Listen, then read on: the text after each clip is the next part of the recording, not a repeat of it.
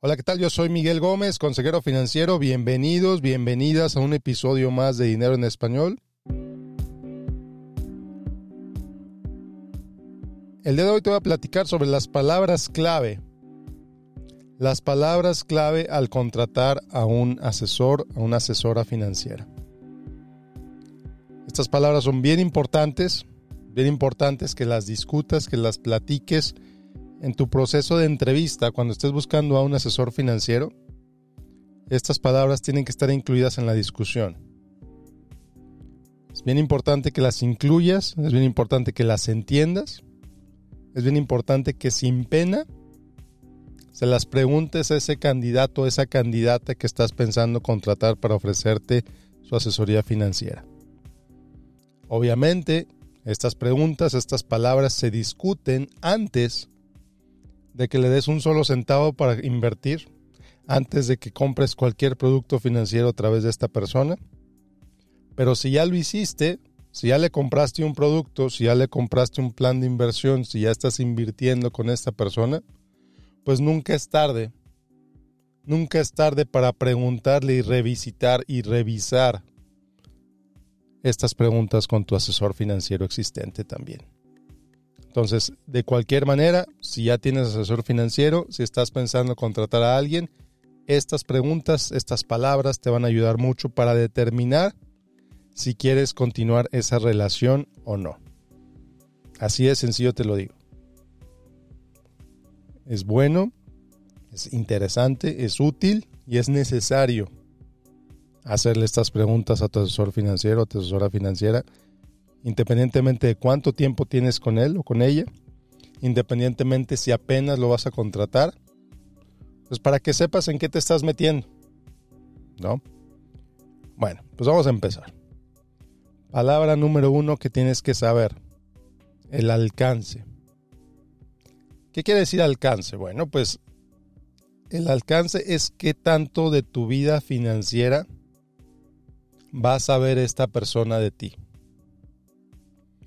Hay asesores financieros que más bien hay vendedores de seguros que lo único que les importa es vender el seguro y no te preguntan absolutamente nada más de tu vida. Y está bien, es su ocupación, ellos se dedican a vender seguros, no se dedican a ofrecer asesoría financiera, no se dedican a ofrecer planeación financiera. Entonces, ellos lo que hacen es, te dan la información te preguntan la información suficiente para que ellos sepan qué seguro venderte, te venden el seguro y se acabó. ¿Ok? Entonces, ¿cuál es el alcance? Por otro lado, tienes asesores financieros que te preguntan sobre todos los segmentos de tu vida.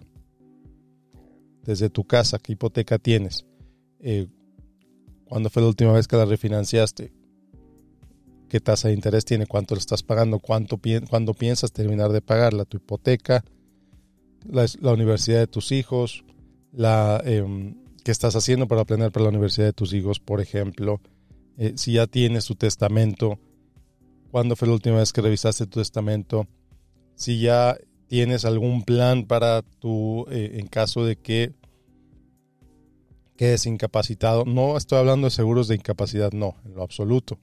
Estoy hablando de documentos legales. Ya tienes tus documentos legales en orden en caso de que quedes incapacitado.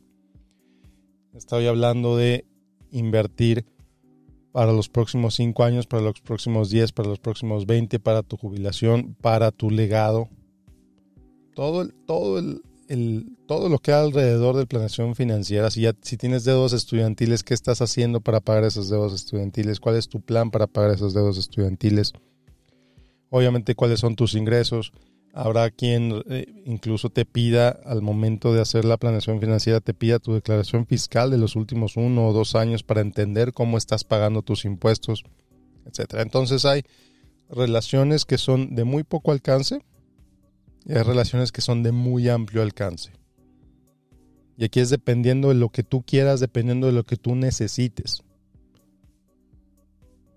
Es posible que solamente necesites una relación de corto alcance para comprar un producto financiero que ya sabes que quieres comprar y es, posible, y es posible que necesites ir con alguien que te ofrezca toda la gama del, del círculo de planeación financiera para que pongas todas tus finanzas en orden. No hay respuesta correcta aquí, es depende de lo que necesites. Segunda palabra importante para saber, para preguntar conocimientos. ¿Tú trabajas con clientes como yo? ¿Cómo son los clientes con los que trabajas? ¿Tú sabes sobre este tema o no sabes sobre este tema? Y es importante que lo preguntes, es importante que lo preguntes, porque es posible que esa persona no sepa sobre la situación que tú estás viviendo. Por ejemplo, si tú tienes negocios de los dos lados de la frontera y vas con un asesor financiero y le preguntas, oye, ¿tú tienes clientes que tengan negocios de los dos lados de la frontera? Obviamente su honestidad es bien importante. Pero no solamente es que tenga clientes como tú, sino que les ofrezca soluciones valiosas a clientes como tú. Aquí te leo con toda claridad. Por ejemplo, yo, mis conocimientos son muy limitados en cuanto a préstamos estudiantiles. Yo sé muy poquito sobre student loans. Sé muy poquito sobre private, sobre eh, government, etc. Parental loans, sé como lo, lo de por encimita. Si me pones a mí a hacerte un plan financiero para considerar el pago de tus deudas estudiantiles, muy posiblemente yo te diga, lo siento mucho, yo no te puedo ayudar con esto. Necesitas hablar con un experto en ese tema. Y yo no soy ese experto. Y no pasa nada. Al contrario, viene conmigo gente que dice, oye Miguel, estoy planeando, estoy, estoy pensando dejar esta herencia, estoy pensando construir esta riqueza, estoy pensando ta, ta, ta, ta, ta. Hay temas sobre los que yo domino y temas que yo no domino. Y lo mismo muchísimos en la industria. Entonces asegúrate que esa persona tiene los conocimientos para ayudarte en tu situación particular. Tercera palabra importantísima, certificaciones. ¿Qué certificaciones tiene este asesor financiero? ¿Qué certificaciones tiene esta persona que demuestran su compromiso número uno al aprendizaje? está comprometido para seguir aprendiendo, para seguir avanzando en su industria. Pero no solo eso, tiene los conocimientos que le van a permitir ayudarme, a mí como cliente, que te van a permitir a ti ayudarte. ¿Qué conocimientos, qué, qué certificaciones tiene esta persona? Al tener una certificación te comprometes a cumplir ciertos lineamientos. Por ejemplo, yo tengo el Certified Financial Plan, el CFP el CFP me obliga a actuar de ciertas maneras ante mis clientes. Me obliga a tener a seguir un proceso muy específico con mis clientes. Ah, me obliga a tener horas de educación continua. Horas de educación continua que me permiten aprender más, que me permiten servir mejor a mis clientes. También tengo la otra certificación, la, certificación de Enrolled Agent. Me la dio el Internal Revenue Service apenas hace un par de meses. Entonces, ¿qué certificaciones tiene esta persona? Y esas certificaciones son un reflejo de sus capacidades, de qué tanto te puede ayudar. Siguiente palabra. Esta palabra es vital. Es una palabra clave, súper, súper, súper importante, que es la compensación. Le vas a preguntar a tu asesor financiero, le vas a preguntar a los candidatos que estás considerando contratar para ser tu asesor financiero, tu asesora financiera. Le vas a preguntar, ¿y tú cómo ganas dinero? Y te tiene que decir con toda claridad cómo gana dinero. Hay, hay personas, hay empresas en la industria que ganan dinero de 25 formas diferentes. Más o menos. Pero tú revisas sus documentos de compliance y ahí te dice, el asesor financiero fulanito puede ganar dinero de las siguientes formas. Ganan dinero si te recomiendan X, ganan dinero si te recomiendan Y, ganan dinero si te recomiendan Z, ganan dinero si tienes X tiempo dentro del producto A, ganan dinero si, te, si les compras una hipoteca nueva, ganan dinero si esto, ganan dinero si lo otro, ganan dinero si la otra manera. Entonces, ¿Cuál es la motivación de esas personas? Pues yo pensaría maximizar sus ganancias. Incluso, incluso hay empresas muy reconocidas, muy grandes, muy importantes, que lo reconocido, lo grande y lo importante no significa que sus métodos de compensación sean transparentes. Al contrario, muchas de las empresas más grandes tienen métodos de compensación hacia sus vendedores, hacia sus asesores financieros, de maneras mucho, mucho, muy opacas. Te entregan un documento de 50 páginas explicando cómo van a ganar dinero y luego te hacen firmar un documento que dice que leíste ese documento y lo entendiste. Entonces, mientras yo soy de la creencia que mientras más fácil se ha de explicar la compensación de una persona, más fácil de entender para el cliente, más fácil de evaluar a ese asesor por parte del cliente. Entonces, ¿qué tan compleja o qué tan sencilla es la manera de compensación de este, de este asesor financiero? Hay diferentes modelos de compensación. No estoy diciendo que uno sea superior a otro. Hay diferentes modelos de compensación. Hay unos más transparentes que otros. Yo soy un fuerte, yo soy un fuerte creyente de la transparencia. Hay quienes son fuertes creyentes, creyentes de la opacidad. Entonces entiende cómo gana dinero ese asesor que te explique con peras y manzanas, con dólares y centavos, cuánto ganó de ti esta persona el año pasado, cuánto ganó su empresa de ti esta persona el año pasado, o cuánto ganaría esa persona, esa empresa de ti si pones tu dinero con ellos. Si estás conforme con eso, si estás contento con eso, adelante. Pero lo tienes que entender con dólares y centavos, cuánto le pagas al asesor financiero, cuánto, eh, cuánto le pagas a otras empresas y cuál es tu costo total.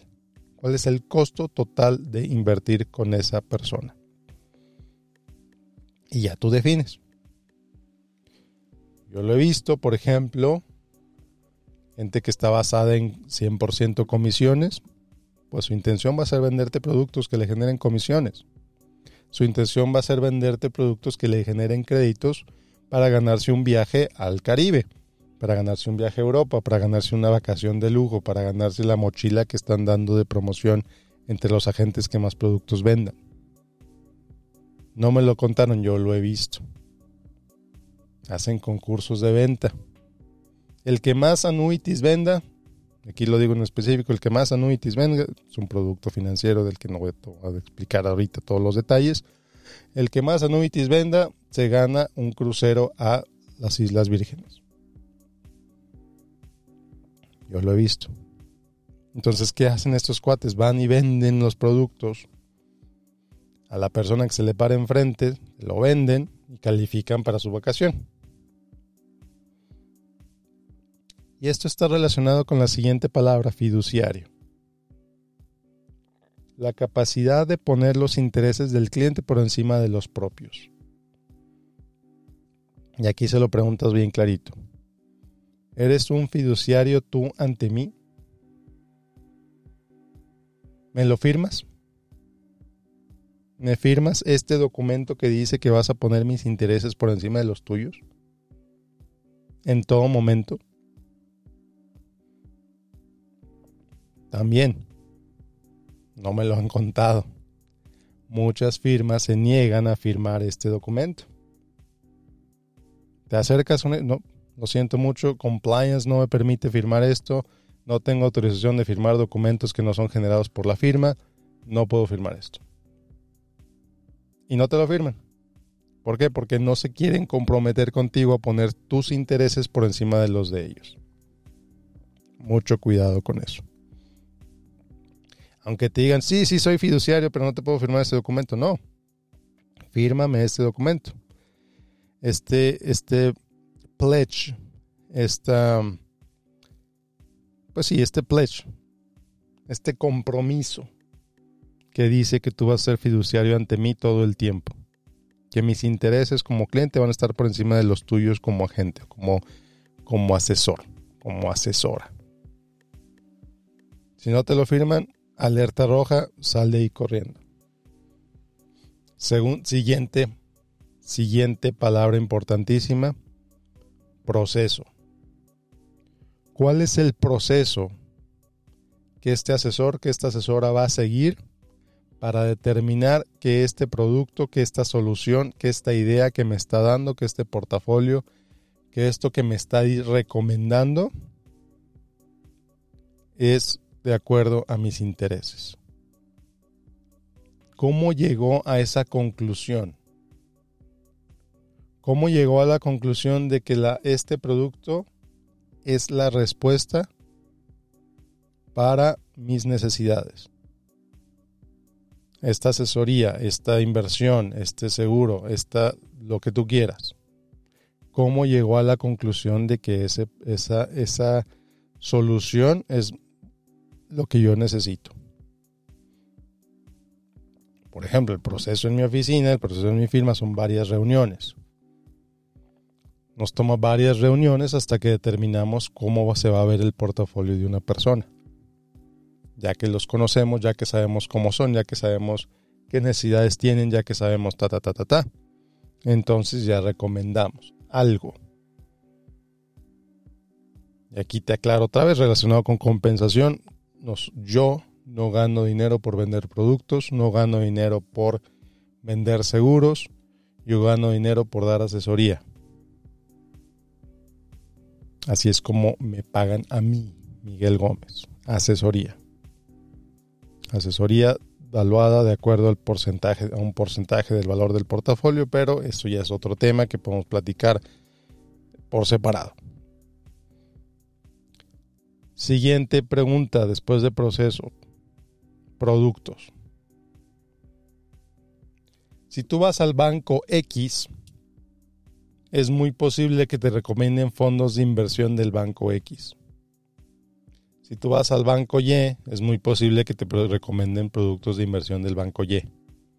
Si tú vas a una agencia de Ford, una agencia de autos nuevos de Ford, es muy posible que te vendan autos Ford.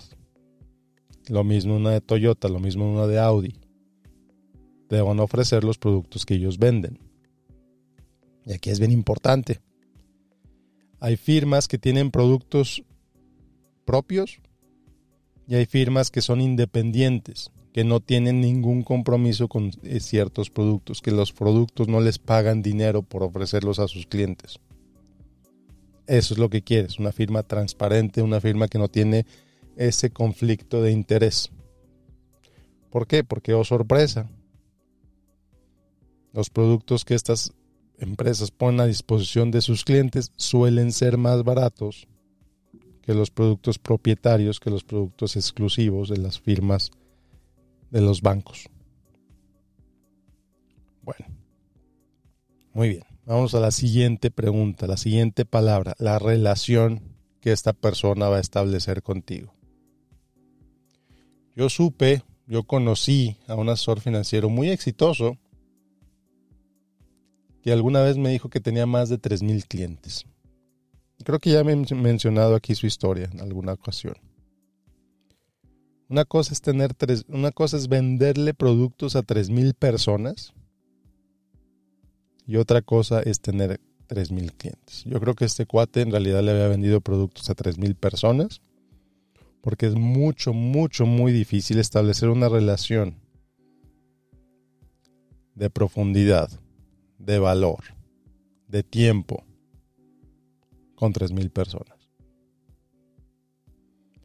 La industria financiera ha hecho varios, estudios y ha determinado que más o menos el número ideal que un asesor financiero puede tener eh, para establecer una buena relación con ese cliente, una relación profunda, una relación de conocimiento, una relación de confianza, una relación donde lo ves en la calle y lo reconoces, no son más de 150 personas. 150 personas ya estás rayándole al tope. El número más o menos ideal es por ahí de los 80. Entonces, ¿cuántos clientes tiene esa persona? ¿Cuántas? Entre 80 y 150. ¿Cuántos clientes tiene esa persona con los que en realidad establece una relación con lo que les habla, con los que tiene un, una, pues sí, una relación de confianza. en las que la persona les llama y contestan inmediatamente. En la que se establecieron las expectativas de manera clara desde el principio. Entonces pregúntale a tu potencial asesor financiero cuántos clientes tienes. Y aquí hay, va a haber empresas boutique que, eh, que se establecen, que se determinan, cuya misión es no tener muchos clientes. Y hay empresas masivas cuya misión es tener tantos clientes como sea posible. Y regresando a lo que lo decía hace un momento. Tener miles de clientes, tener miles de personas a las que les vendiste un producto, no necesariamente es tener miles de clientes. Y con esto llego a la siguiente palabra, que es seguimiento, que es mucho, muy relacionado. ¿Qué tan seguido, qué tan frecuentemente vas a ver a tu persona, a tu asesor financiero, una vez que firmes el contrato? ¿Lo, va a firmar el contrato y te olvida de ti? ¿Va a firmar el contrato y jamás lo vuelves a ver? ¿Jamás la vuelves a ver? Porque ya te vendió el producto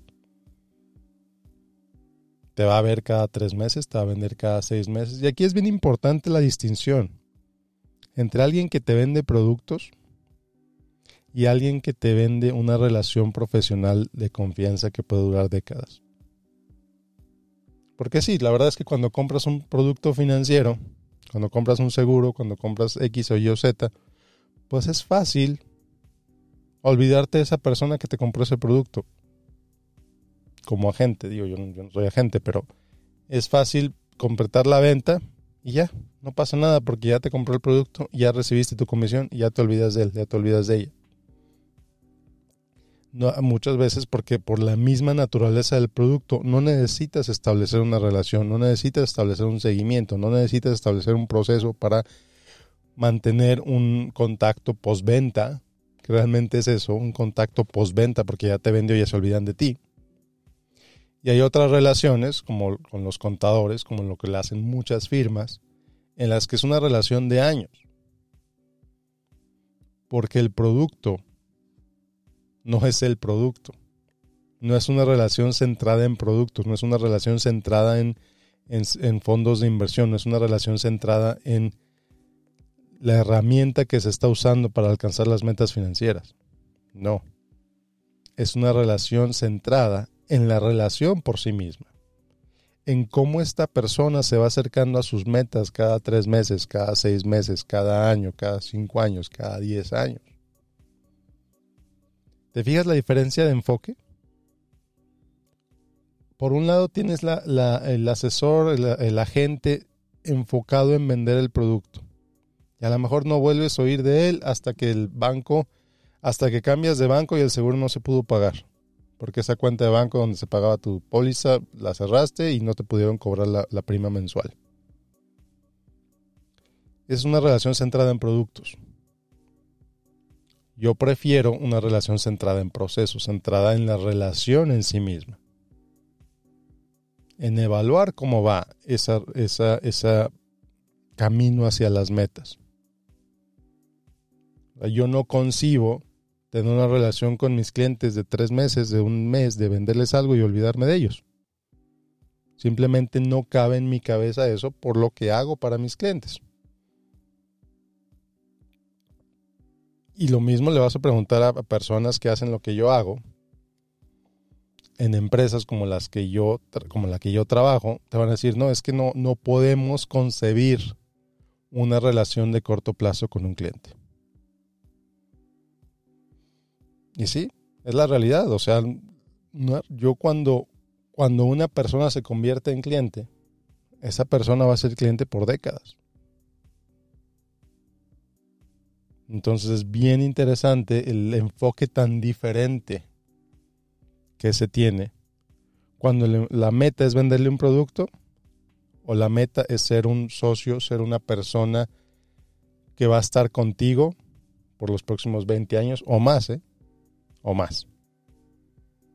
Bueno, pues esas son las palabras importantes que tienes que conocer, que tienes que entender antes de que contrates a un asesor financiero o una asesora financiera. Si ya lo contrataste, si ya la contrataste, pues estas son las preguntas que tienes que hacerle. Son las palabras que tienes que discutir con él, con ella, para entender si esa relación cubre lo que tú necesitas. Sí, sí, fantástico. Si no tienes problemas en tu relación con tu asesor financiero o con tu asesora financiera, perfecto. Si discutes todo esto y estás satisfecho, estás satisfecha con sus respuestas, perfecto. Felicidades. Hacia adelante. Pero si hay algo que te genera dudas, si hay algo que te genera inquietud, si hay algo que te genera em, algo, alguna, eh, dirá en inglés, hesitation, alguna duda de continuar esa relación, pues entonces evalúa terminar esa relación y determina con quién podrías trabajar entonces. Bueno, como te digo, como siempre te he dicho, hay muchísimas opciones de asesores financieros. Yo no, obviamente no soy el único. Si quieres buscar asesores financieros fiduciarios enfocados en poner tus intereses antes que los de los que los propios, busca en xyplanningnetwork.com, busca en nafa.org. Yo soy miembro de estas dos organizaciones. Ahí vas a encontrar dos redes con cientos de asesores financieros en todo el país, en todo Estados Unidos. Ahí me vas a encontrar a mí también, pero si no quieres trabajar conmigo, no pasa nada. No pasa nada. Yo prefiero que trabajes con un asesor financiero alineado con tus valores, alineado con tus intereses. Que a lo mejor yo no te caigo bien, está bien. No pasa nada. Hay muchos otros. Y de hecho en las próximas semanas voy a tener dos entrevistas con dos colegas de la industria, también latinos, porque mi interés no es que me contrates a mí. Mi interés es que contrates a alguien con el que puedas trabajar de manera con, con, confianza, con claridad, con transparencia. Si esa persona soy yo, fantástico. Si esa persona no soy yo, también fantástico. Tienes opciones, muchísimas opciones. Entonces, con estas palabras, con estas preguntas, pues vas a tener una mayor capacidad de decisión al momento de seleccionar tu asesor financiero, tu asesora financiera. Entonces, muchas gracias por escucharme, muchas, muchas gracias por acompañarme el día de hoy.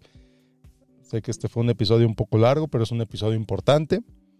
Y bueno, pues nos vemos la próxima semana con otro episodio de Dinero en Español. Como siempre, te invito a que lo recomiendes que te suscribas, que lo compartas, que me sigas en Facebook como Miguel Gómez Consejeros. Si te quieres inscribir a mi boletín en miguelgomez.link diagonal correo.